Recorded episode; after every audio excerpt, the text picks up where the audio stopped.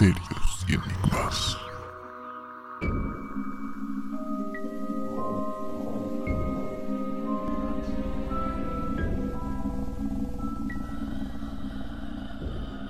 Bienvenidos aquí a un nuevo programa en Misterios y Enigmas Podcast. Hola Josué, hola Ayrton, ¿qué tal? ¿Cómo están? Hola Flavio, hola Josué. Hola chicos, ¿qué tal? ¿Cómo están? Sean bienvenidos aquí a un nuevo episodio de Misterios y Enigmas Podcast. Aquí pues emocionados, listos para grabar un nuevo episodio chicos. Así es Ayrton, así es Flavio, ¿cómo están? Y estamos muy emocionados de comenzar un nuevo episodio en Misterios y Enigmas Podcast. Y si es la primera vez que nos escuchan, por favor activen la campanita en Spotify porque cada vez que nosotros subamos un nuevo episodio les saldrá una notificación. Y también no se olviden de buscarnos en redes sociales como Misterios y Enigmas Podcast. También nos pueden encontrar en otras plataformas de podcasting. Así que estamos en todos lados, ¿verdad? Somos los favoritos. Así estamos por todos lados. Y bueno, yo también quería, quería aprovechar para mencionar de que doy, damos las gracias en realidad a todas las personas que se están animando a comentar los episodios del podcast y también a calificarnos dentro de Spotify. De hecho, en el último episodio que subimos, que era el final del iceberg, hemos recibido recomendaciones de temas de muchas personas, como Nacho, por ejemplo, que nos habla de que les gustaría eh, que hablemos acerca del MK Ultra, lo repite por eh, de Jorge Ignacio, que nos dice que, que bueno, le gustaría tener temas relacionados a ovnis. Justo hoy día vamos a, tocar un tema relacionado a eso. Eh, nada, animarlos a que sigan comentándonos, a que nos gusta, de hecho, leer sus comentarios y recibir un feed de su parte. Y todas las personas que lo están haciendo, pues nada, súper agradecidos. Estamos súper atentos ahí para poder leer sus comentarios. Exactamente, Ayrton. Y como dices, vamos a comenzar el tema del día de hoy y vamos a tocar el un tema de ovnis. Pero en este caso en algo en específico que sería los alienígenas. Pero antes de comenzar, antes de contarles el caso del día de hoy, creo que tú, tú tienes información importante para poder conocer un poco más sobre este tema, ¿no? Así es, Flavio. Y vamos a comenzar con algo que creo que es un tema de clasificación, se podría hacer, o, un preámbulo al tema central que tú vas a contar más adelante, que es un tema bastante fuerte, la verdad. Vamos a hablar primero de muchos encuentros que solemos tener o hemos escuchado a otras personas que han tenido con esos objetos voladores no identificados. Específicamente con extraterrestres, se podría decir. Eh, para poder entenderlos, para poder saber cuál ha sido el contacto en el año de 1972, Allen Hynek, que era un astrónomo, quien fue la primera persona que propuso una clasificación para estos encuentros con extraterrestres u objetos voladores no identificados. Se podría decir de que él a través de un libro que luego se hizo muy muy famoso en el mundo ufológico que se llamaba The UFO Experience eh, llamó a estos avistamientos o encuentros que hemos tenido o saben de que han tenido varias personas como encuentros cercanos. Para no enrollarnos en el tema de su biografía y demás, vamos a ir directo a las fases, las cuales él catalogó y hasta el día de hoy se siguen respetando. Son siete fases que describen los encuentros con estos fenómenos. La primera fase refiere a los avistamientos de naves, luces o cualquier otro objeto volador que tenga un origen desconocido. Por ejemplo, desde mi experiencia, yo les puedo decir que he tenido oh, un encuentro de primera fase. La verdad es que he visto luces y bueno, lo había contado en otro episodio. Un encuentro de segunda fase refiere a manifestaciones físicas. Esto puede ser en entornos con eh, personas o interferencias, por ejemplo, con la electricidad. Para que se den una idea de, esta segunda fase, se podría decir de que los famosos eh, círculos en los campos, ustedes saben, ¿no? En, las plantas, etcétera, que, que ponen, ¿no? Em, vendrían a ser un encuentro de segunda fase, porque es una manifestación en un entorno con un origen desconocido. Un encuentro de tercera fase refiere al avistamiento esta vez sí, de entidades biológicas. En la primera y la segunda estábamos hablando de que lo veo de lejos, en la segunda que, bueno, veo un círculo que se apaga la luz, qué sé yo. En esta tercera fase sí refiere a, esta, a este encuentro con un ser biológico. Eh, ya puede ser de que tú has tenido una experiencia de ingresar a una nave, de ver a un ente que podría suponerse que es extraterrestre o por lo menos tienen un origen desconocido, o hasta incluso que has tenido una charla cercana con este, esta entidad biológica o ser animado. Mm, también podríamos decir de que existen contactos de ciertos tipos, ¿no? ¿Se acuerdan chicos de, de esta famosa película, de hecho, de, de Steven Spielberg, que hablaba acerca de encuentros cercanos del tercer tipo? que fue una película que se estrenó en el, no sé, década del 70, me parece que fue en 1977 por ahí, eh, que habla justamente de, este contacto directo con un extraterrestre. Algunos dicen de que hay más fases que van un poco más allá, que tiene que ver con un tema de reproducción o un tema de operación, o sea, de que la abducción en sí ya produce una afectación al cuerpo de la persona que está siendo secuestrada, por ejemplo, o que ha tenido el contacto, pero por norma general se usan estas eh, tres fases para describir un encuentro con lo desconocido. Y me parece importante porque esto va a dar pie a lo que nos vas a contar, Flavio. Me parece que muchos de nosotros o los que hemos vivido experiencias no sabíamos si habíamos estado lo suficientemente cerca o no a lo desconocido. Me parece que yo estaba en la primera fase, estaba pero lejísimos. Pero creo que la experiencia que vas a contar o la historia es mucho más hardcore, ¿no?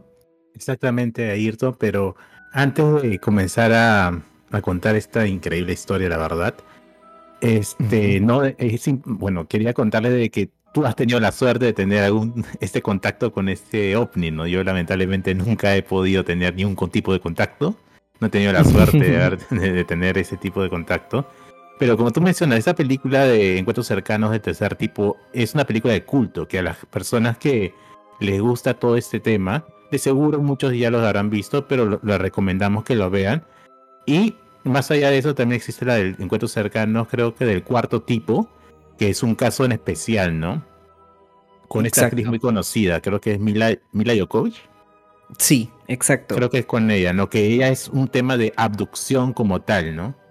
Correcto. Y era lo, justamente lo que, lo que te mencionaba, ¿no? Las siguientes fases, además, ya hablan de algo un poquito más allá. Ya no tiene que ver con que, con que lo ves físicamente, que te saluda, que te habla o algo así. Ya tiene que ver como que interviene a tu integridad como integridad. tal. Exactamente. Y a eso quiero llegar por, para contarles el tema del día de hoy. Este caso es, en verdad, les le digo de verdad que es muy extraño y muy misterioso, que es que ha sido tendencia, hace varios años ha sido muy, ha entrado mucho en la tendencia y ha sido muy viral por, por en el mundo alienígena, en el mundo de la ufología. Vamos a hablar sobre el caso de Philip Snyder, que es un ex geólogo e ingeniero industrial, que en el año de 1979 fue empleado por la empresa Morrison Knudsen, para que trabajaba en la construcción de una base militar subterránea en Dulce, Nuevo México, Estados Unidos. Y ojo aquí, Nuevo México. Es el mismo estado donde ocurrió este tan famoso caso Roswell en el año de 1947, donde supuestamente, digo supuestamente porque todo es extraoficial, ¿no? No hay nada dicho hasta ahora, pero cayeron unos, unas naves alienígenas y se recuperaron cuerpos y todo ese tema, ¿no? Para ese momento ya se habían realizado, en el año 1979, cuatro perforaciones en el desierto, que estos se iban a conectar por medio de túneles subterráneos. ¿Ok? Y poco después de haberse averiado, durante varias veces la máquina de perforación, Schneider y otros fueron enviados a un orificio subterráneo para recoger muestras de roca. Al entrar a este agujero, Schneider notó que había un olor medio repugnante. Y justo al llegar al fondo, se encontró una apertura y con lo que parecía ser una especie de criatura humanoide. Durante ese momento, naturalmente estaba, estaba totalmente asustado e intentó coger su pistola. Ojo aquí, en este lugar no solamente estaban los trabajadores, los ingenieros, sino también había policía militar americana, ¿no? estadounidense. Él intentó coger su pistola, hurgó durante varios momentos en su traje tratando de desligar su pistola, que se utiliza en estos entornos para las perforaciones, en cuanto volvió hacia la criatura humanoide, dice que de pronto se sumaron otros cuantos más. Entonces Snyder disparó y aparentemente, según los relatos que él nos cuenta, mató a dos de estos seres. Que él decía, él mencionaba que eran seres, los grises, los seres extraterrestres grises. Y entonces dice que el personal militar comenzó a disparar contra todos ellos. Después de que dos de esos extraterrestres hubieran recibido los disparos, un tercer ser que todavía permanecía vivo menciona que hizo como una especie de movimiento con su mano sobre su pecho, como ondeándose, y una especie de rayo impactó en el estómago, haciéndole caer al suelo. Ahora, la onda eléctrica que supuestamente le había impactado sobre el pecho le cortó y le quemó varios dedos y uñas de la mano y del pie. Estuvo durante más de 400 días en terapia de aislamiento por radiación y más tarde descubrió que él era solo uno de los tres hombres que logró salir vivo de aquel incidente. 66 y otros habían fallecido en la batalla con estos humanoides. Se dice que, aparte de estos daños físicos que tenía en el estómago, la pérdida de dedos, él también habría sufrido de cáncer debido a la radiación al recibir este impacto en el pecho. Ahora, después de todo este caso, él comenzó a hacer giras en conferencias diciendo que él iba a revelar y aportar datos e información de alta importancia sobre los secretos del gobierno de los Estados Unidos y probablemente no viviría durante mucho tiempo. Snyder dio a conocer que él había estado trabajando con los militares para construir 13 búnkeres militares subterráneos por todo el Estados Unidos. Él hacía estas giras contando su historia, mostrando las evidencias, y ojo aquí, evidencias, o sea, tú, las personas que lo veían, él mostraba sus cicatrices de todo lo que había sucedido. Y un día dice que uno de los amigos de Snyder, llamado Al Pratt, sospechó que algo estaba mal ¿Por qué? Porque no lograban comunicarse con él.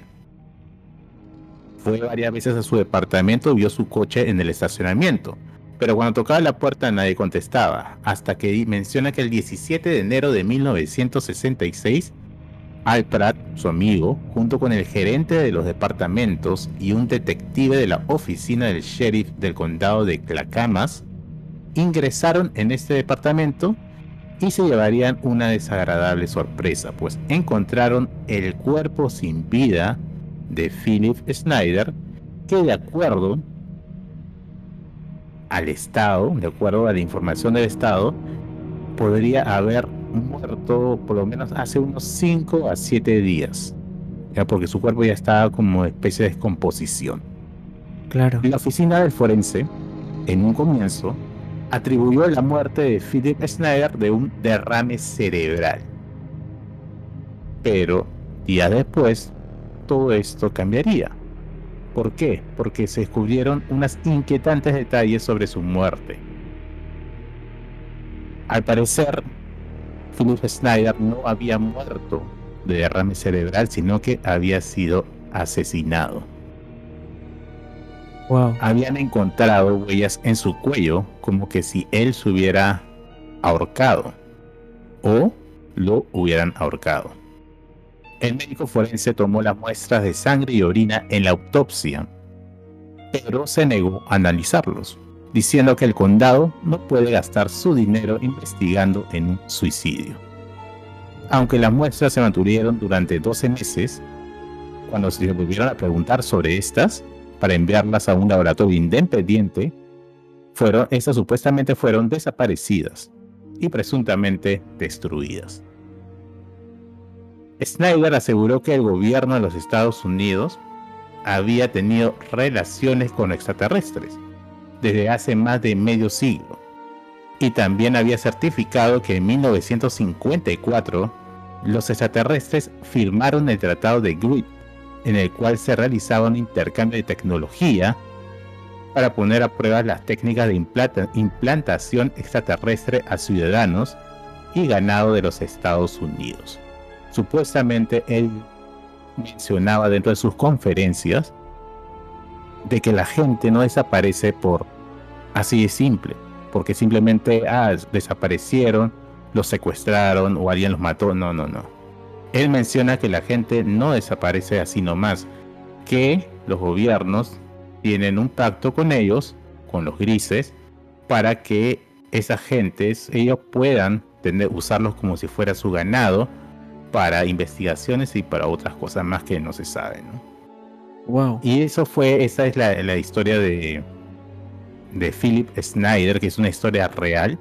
Es una historia de un contacto directo con estos tipos de alienígenas que vivían debajo de la Tierra, que fueron encontrados de acuerdo a sus relatos así de la nada, haciendo unas excavaciones para unas bases subterráneas militares, donde él logró matar a dos de estos alienígenas y uno lo hirió a su cuerpo y sufrió lamentablemente estos daños tanto en la parte del pecho donde perdió también los dedos de su mano y de sus pies y él mismo en, sus conferencias de repente puedan ver en videos y en fotografías en internet pueden ver sus sus limitaciones físicas y sus daños físicos y que lamentablemente así de la nada un día después de sus conferencias murió murió, murió supuestamente, murió supuestamente, bueno, oficialmente murió por un derrame cerebral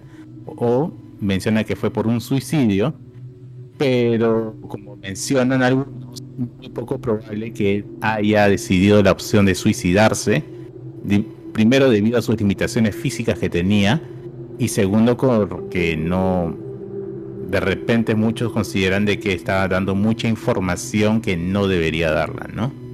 Y como del pacto, mucha... Dime, dime. Del pacto que hablas de, en 1954, ¿verdad? Eh, creo que cinco años antes, o diez años antes, creo que cayó un ovni en Roosevelt. El año, claro, el año del, del caso Roswell, como había mencionado anteriormente, que justamente fue en esta ciudad de Nuevo México, fue en el año de 1947, ¿no? Ah, en el año de 1947. Y él, claro, él menciona, ojo aquí, él menciona que, porque ella había trabajado anteriormente en, en estas bases, en estas bases y ese tipo de cosas, que, los, que el gobierno Estado, del gobierno americano de Estados Unidos ya, ya tenían un contacto con, con esos extraterrestres, ¿no? Las típicas, ustedes de, repente habrán escuchado las granjas humanas, ¿no? Que nosotros varias, somos como su granja de esos extraterrestres, esos grises.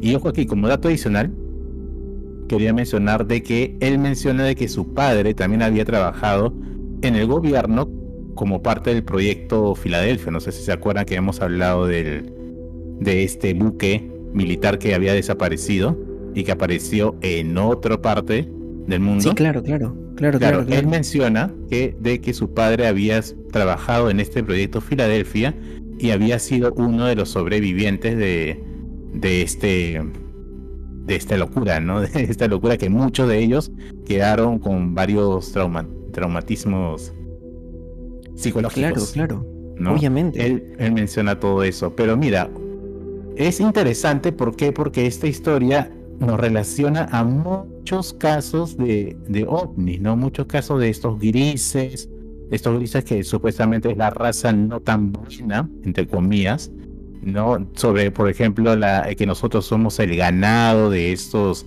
grises para experimentos, para la abducción. para todo este tipo de cosas, ¿no? Como que hay cierta relación, ¿no? O este tratado, como dicen, de intercambio de tecnología extraterrestre, que irónicamente, como dicen acá también, siempre se ha hablado, de que a partir del año de 47 en adelante, curiosamente hubo el avance tecnológico fue mucho más rápido y más veloz que lo normal, ¿no? Claro, en un podcast eh, hace como que el primer podcast creo, los primeros podcasts de este año, creo que fue así, hablamos acerca de eso, ¿no? De un hombre, creo que me acuerdo que conté acerca de un hombre que em, cuando este ovni cae en Roswell, añaden la tecnología de ese ovni hacia, hacia sus nuevos aviones, ¿verdad? Un avión que se, había, se había pedido hacer un avión de combate que se había pedido hacer y que esta ingeniería no inversa hace que pues que la tecnología militarmente avance décadas, principalmente décadas. Exactamente. Y, y ahí está también la relación relacionado con lo que tú comentabas, ha ido con el doctor Heineck, que él es uno de los científicos y creadores del, bueno, participantes del proyecto Libro Azul, ¿no?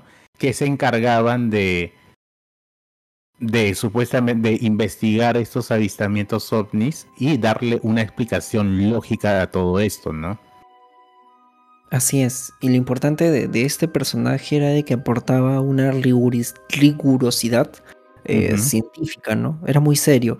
Pero volviendo a, lo que tú has contado, o sea, llama muchísimo la atención lo que el forense decide sobre la muerte de este personaje cómo negarse a hacer una investigación de un supuesto suicidio o supuesto, bueno, no, nunca se supo, homicidio. No, pues. Ajá. Porque simplemente se negó, ¿no? Y justamente después de que dio una conferencia, o sea, vayámonos a, también a, conversar sobre lo que has mencionado, Flavio, de este pacto eh, se acordarán ustedes de que durante mucho tiempo ha sido un rumor muy fuerte eh, sobre el pacto de Eisenhower, que era el presidente de los Estados Unidos por la época de 1950. No sé si recordarán esta historia de que Eisenhower en 1954 eh, va de la mano un periodista, el cual estaba, no sé, le estaba este, escribiendo una crónica sobre bueno, sobre su vida, pues, ¿no? Sobre su, lo que había hecho y de pronto, pues, el, periodista llega a enterarse de que el presidente había fallecido de un ataque al corazón. Y él está a punto de, publicar esta crónica, pero de pronto aparece en Los Ángeles eh, asistiendo a un evento religioso. Y hay rumores, chicos, de que el presidente Eisenhower desapareció de todo radar, o sea, de toda función pública, de toda aparición mediática y de funciones pues dentro de, la Casa Blanca y demás. Eh, durante unos, no recuerdo bien si eran tres días o siete días, me parece que fueron tres días, eh, y que coincide justamente que em, el tráfico aéreo, tanto entrante y saliente e incluso todo el personal de este, aeropuerto de Los Ángeles, donde él reaparece eh, asistiendo a un servicio religioso, estuvo cerrado. O sea, justamente coincide con que literalmente cerraron el aeropuerto de Los Ángeles durante esos tres días, cuando al cuarto día reaparece el presidente Eisenhower y empiezan a circular rumores de que él había tenido un encuentro o una reunión con supuestamente alienígenas, donde supuestamente habría firmado este pacto que, justamente hemos mencionado, ¿no? son teorías ufológicas, son teorías del tema ovni, son rumores que han ido circulando a lo largo del tiempo y que surgen a raíz de Roswell, ¿no? Ese evento tan, tan fuerte. y, y, es interesante porque este caso se pueden así sacar bastantes teorías y bastantes cosas que se han hablado a lo largo de todos estos años sobre el mundo de la ufología, ¿no? Y primero, eh, ¿te acuerdas? Se les comentó que encontraron estos seres alienígenas debajo de la Tierra. Este es uno de los casos, o sea, es una de las teorías más grandes que siempre se ha hablado en bastante tiempo, ¿no? Ustedes han escuchado de que supuestamente se dice que existen otra raza, una, una raza extraterrestre debajo de la Tierra, ¿no? Sí, sí, sí. sí. Mucho se ha hablado sobre ese tema. Y este caso es como que corrobora, podría decirse así, que es una fuente que te dice que sí, posiblemente pueden existir estos seres humanoides debajo de la Tierra. Y añadiendo de que hace poco he escuchado mucho a, esto, a estas personas que se dedican a leer el futuro, a leer las cartas, a profetizar sobre qué es lo que va a pasar año tras año.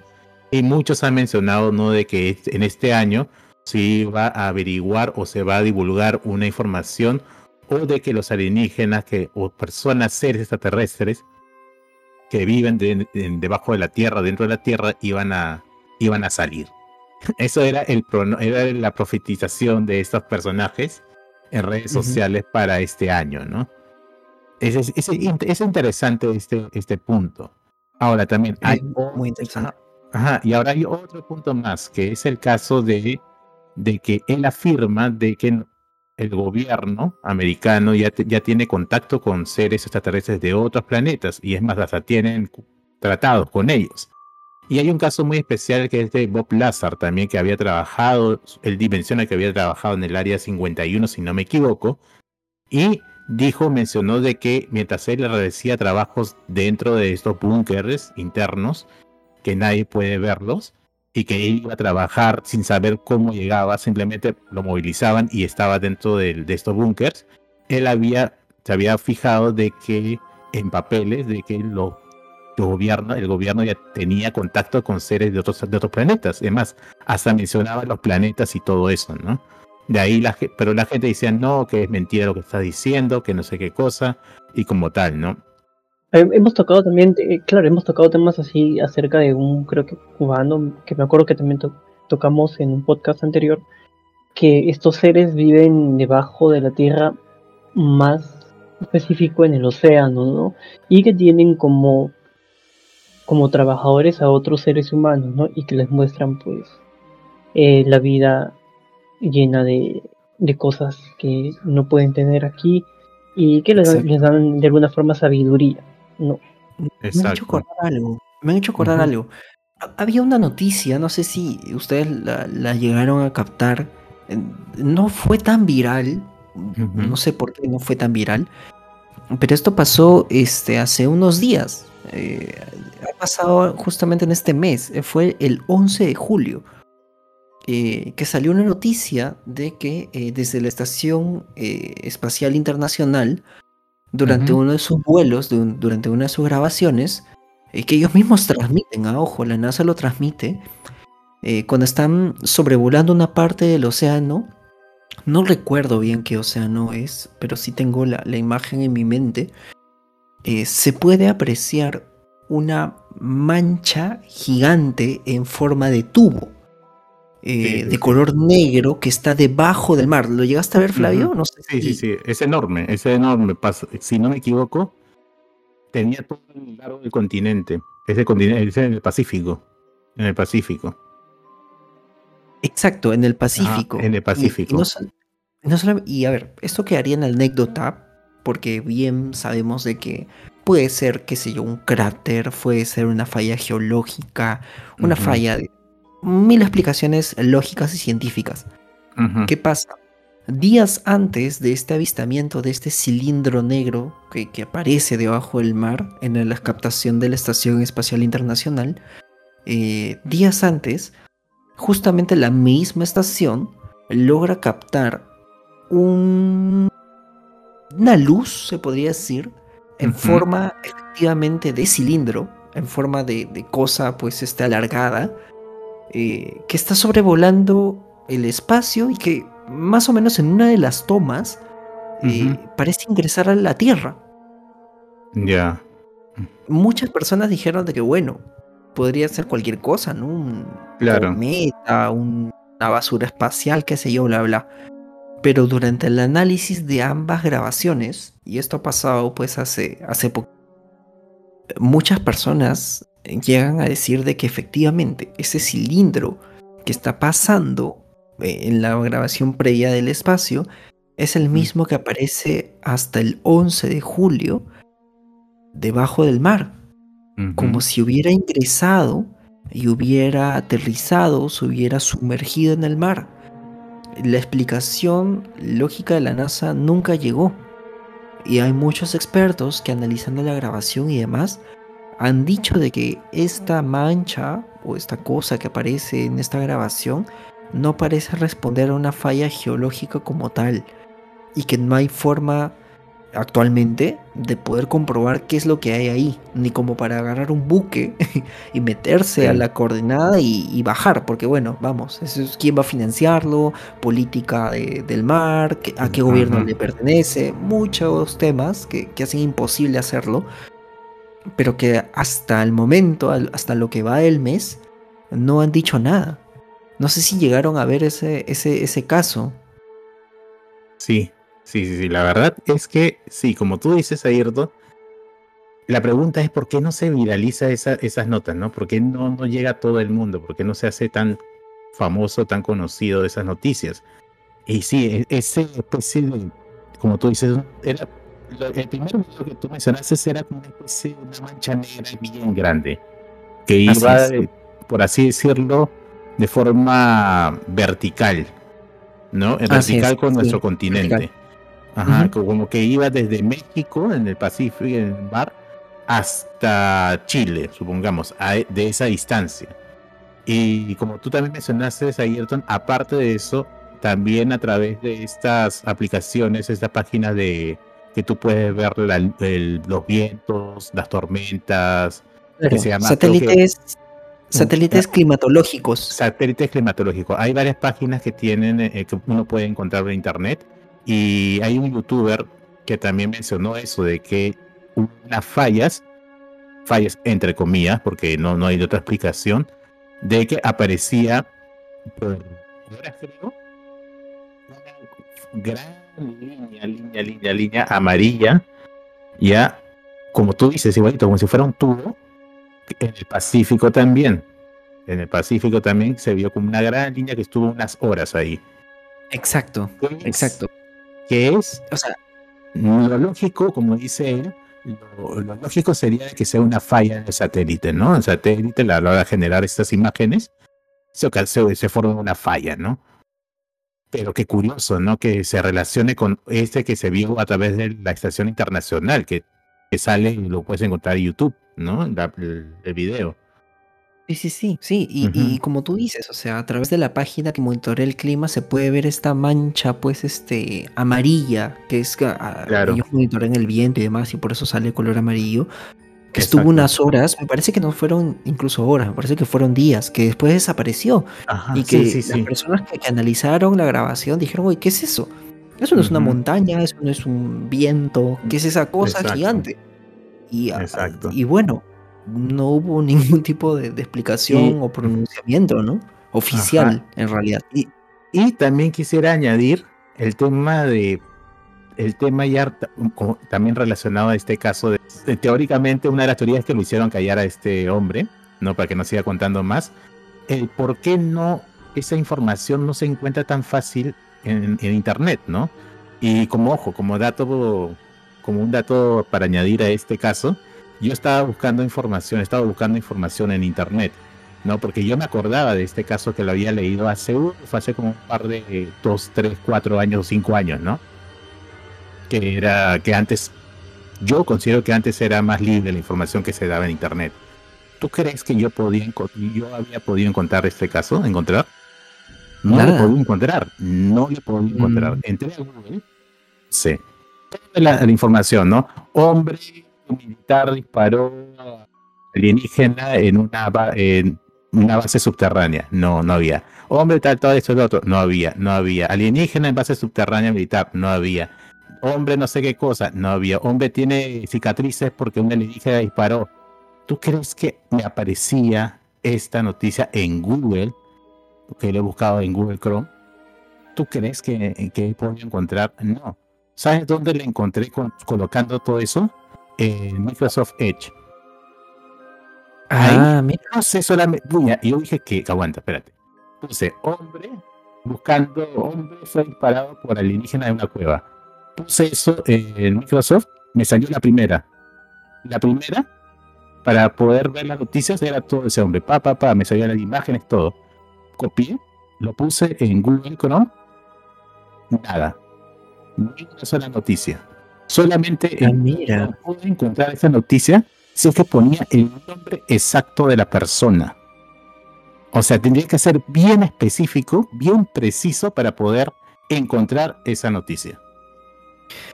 Bueno, eh, mira. Eso, eh, eso, eso es que hay unas limitaciones en el algoritmo para que no, no se pueda conocer ciertas cosas o no se pueda encontrar cierta información. Ah, mira, qué interesante. O sea, a través del motor de búsqueda propio a de Google, te, limitaba la búsqueda. Pero, sí, no, ya te lo limitaba, simplemente no lo mostraba. Mira, qué interesante porque esto podría tener relación a, a, lo que vamos a hablar en el siguiente, en el siguiente podcast que vamos a grabar, ¿no? Que, que ya estábamos conversando antes acerca de, de estos algoritmos, acerca de, de, lo que hay detrás de ellos y la inteligencia artificial que, que en teoría maneja todo esto, ¿no? Exactamente, creo que eh, como dice Ayrton, en un nuevo en un nuevo episodio vamos a tocar un tema acerca de, esto. Y, simplemente para darle un pequeño preview a esto, este, creo que en un país de Europa han prohibido, solo para entrar en ese tema, en un país de Europa han prohibido cualquier producto de... Así solamente para decirlo así. Sí, bueno, hay, hay, varias cosas que, probablemente en Internet nos cueste navegar, pero, pero de todas formas, esta, esa información que nosotros hemos dado y demás es obviamente producto de lo que nosotros intentamos buscar y analizar. Y también tenemos que considerar de que todo esto es puesto a discusión, ¿no? No es que nosotros tengamos la, verdad, se podría decir, ni tampoco la razón. Solamente nos gusta comentar, nos gusta eh, conversar, de hecho, acerca de estos temas, porque nadie, nadie creo que lo hace directamente. Y es importante de todas formas, y divertido, hasta, hasta divertido se podría decir, sí, sí. Eh, conversarlo, ¿no? es, muy curioso, es muy curioso, porque de repente, como tú dices, Ayrton, yo pude haberlo buscado y me pudo haber pasado eso, ¿no? Y de repente otra persona lo, lo, pone lo mismo y él sí le tocó, ¿no? Por ejemplo, por ejemplo. Y, e, y ahí, y ese es un punto de partida justamente para lo que decía este Josué, de poder este, hablar el siguiente tema. Pero más o menos ya para ir cerrando esta experiencia que tú has contado, Flavio, eh, me queda un este, pendiente el tema de las razas extraterrestres que siempre se mencionan. Que son como siete y qué sé yo, ¿no? Siete o once o cuatro, creo. que siempre he leído.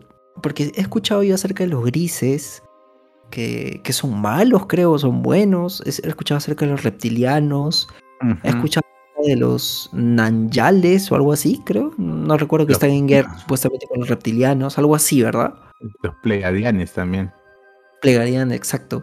Me queda pendiente todavía de repente, profundizar en este tema y recopilar lo que dicen las personas, ¿no? Lo que dice Internet, lo que dicen las personas sobre este tema y ver los casos más famosos, quizás, ¿no? Digo yo, que, se han presentado. Porque tengo entendido, y lo conversamos en el grabando el episodio del iceberg, el último episodio, de situaciones raras, ¿no? De personas que han reaccionado ante situaciones o entornos donde supuestamente no deberían haber reaccionado así, pero lo han hecho. Y corren rumores, que sé yo, de que pueden ser eh, lo que se decía de Zuckerberg, por ejemplo, ¿no? De que era un androide o una cosa así o hasta que se decía que era reptiliano, etcétera. Este, hace, poco, hace, por, hace poco, por ejemplo, hace poco, por ejemplo, vi un video de una chica asiática que se estaba riendo y de repente quedó congelada. Entonces, ah, sí, sí, sí, sí. Estoy buscando información. No, no lo he visto. Estoy buscando información acerca de eso y me di con la sorpresa de que tiene una razón médica. Ah, ese, tipo de paro. Y dicen que es porque, mm, no sé si es 100% verídico, pero sí encontré información acerca de que decía esto, de que es un mini epilepsia Ah, sí. Ah, Claro, mira, y estas mini epilepsias, como son minis, la palabra misma mini, o sea, hace que tu, tu- tus- tu reacción, o sea, tus nervios no son como las epilepsias normales. ¿no? Eh, estas pues simplemente hacen que todo tu cuerpo se paralice. ¿No? Ah, y en un mira. momento, al- y en un momento la chica, si Flavia ha visto también el video, Sí, sí, sí. en un momento la chica tratan de despertarla, pues, ¿no? Y cuando lo hacen, cuando lo hacen, pues la chica se sorprende, pues. ¿no? Tiene una reacción muy congelante la, la mujer que sale en el video. Era muy perturbador. Es la Sí, primera sí, vez sí. que un video así.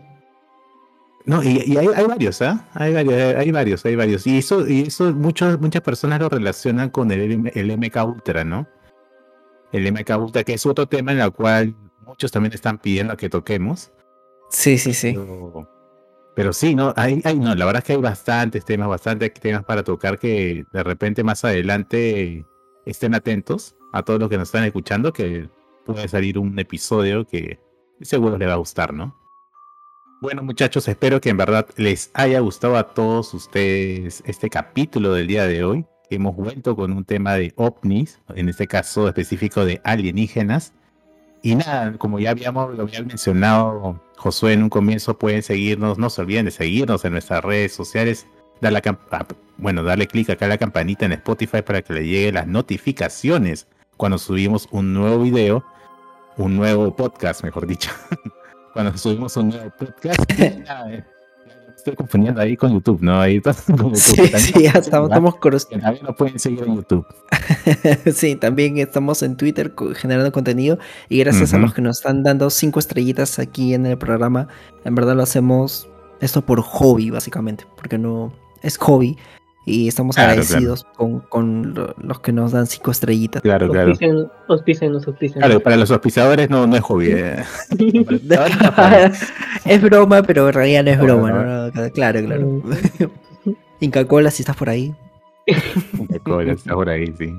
Bueno, bueno, bueno, pero nada, pero espero en verdad que les haya gustado y ya estaremos de vuelta con un nuevo episodio. Así que no se lo pueden perder, ¿ah? estén atentos. Listo amigos, cuídense mucho. Chao chicos, que la pasen muy bien. Un abrazo. Chao, chao, chao, cuídense.